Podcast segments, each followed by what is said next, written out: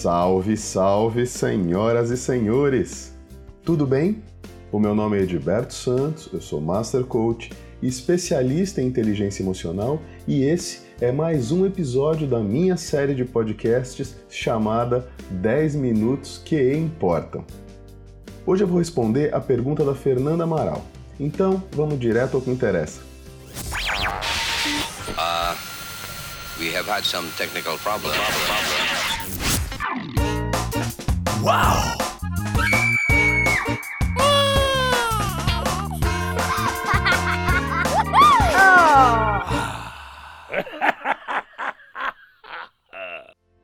A Fernanda me mandou o seguinte e-mail.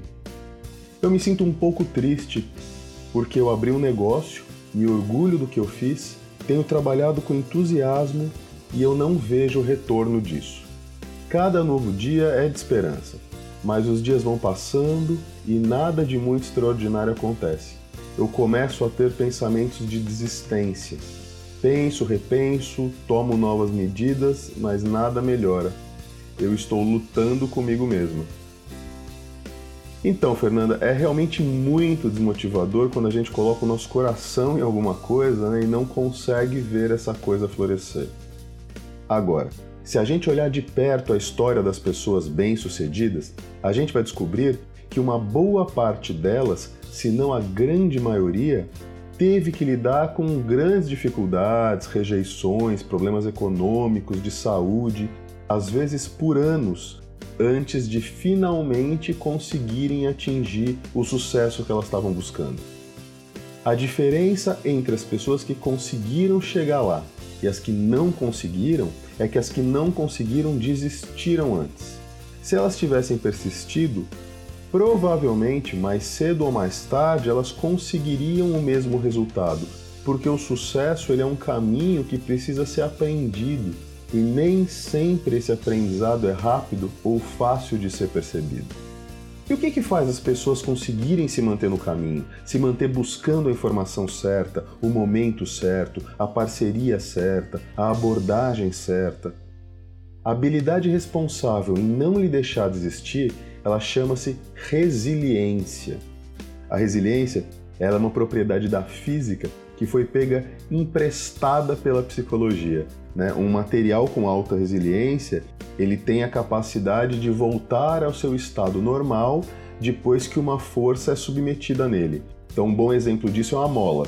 Se você apertar a mola com toda a força, é, assim que você soltá-la, ela vai imediatamente voltar para sua forma original. Isso é ter resiliência, é voltar para a forma original, apesar da pressão aplicada. Já no ser humano, a resiliência é a capacidade do indivíduo de lidar com problemas, superar obstáculos, é, resistir à, à pressão de situações adversas, sem que isso traga muito impacto psicológico para a pessoa.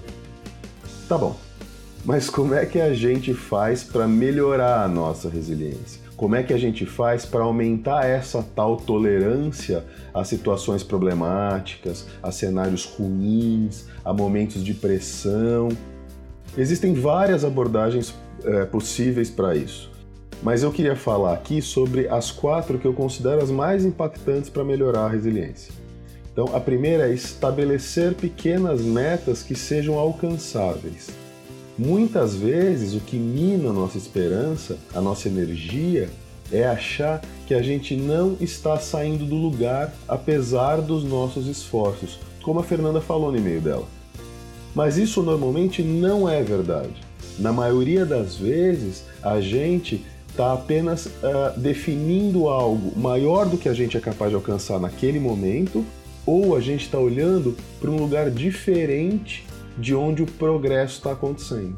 Né? Os pequenos progressos estão acontecendo. Definir passos menores podem ser mais fáceis de ser alcançados e trazer de volta aquela sensação de que está avançando, de que está no caminho certo. A segunda abordagem tem a ver com cultivar uma visão positiva de si mesmo ou de si mesma. Como eu disse, acho que foi no quarto podcast, é, a autoconfiança é uma das habilidades mais importantes da inteligência emocional e ela é capaz de impactar fortemente praticamente todas as áreas da nossa vida. E essa não é uma exceção. Acreditar em você mesmo, em você mesma, vai lhe dar a certeza de que você é capaz de superar, seja lá qual for a dificuldade que você está enfrentando. E eu tenho certeza que você realmente é. Porque você é um ser humano dotado de inteligência, de talentos, capacidade de aprender, capacidade de buscar informações. É exatamente no momento que você começa a duvidar que é capaz que a coisa toda começa a ruir, que os pensamentos é, sabotadores invadem a sua mente. Acredite em você. Eu acredito. Terceira abordagem é desenvolver uma atitude positiva. Ter pensamentos positivos resulta em emoções positivas. E isso, obviamente, aumenta a sua resiliência. Claro que não é fácil manter uma atitude positiva quando tudo à sua volta está começando a desmoronar. Existem realmente situações muito difíceis, o que não quer dizer que sejam impossíveis ou intransponíveis. Pensar talvez em obstáculos que você já superou podem ajudar você a manter uma atitude positiva diante desses obstáculos novos encontre uma forma de podar esses pensamentos negativos antes que eles cresçam.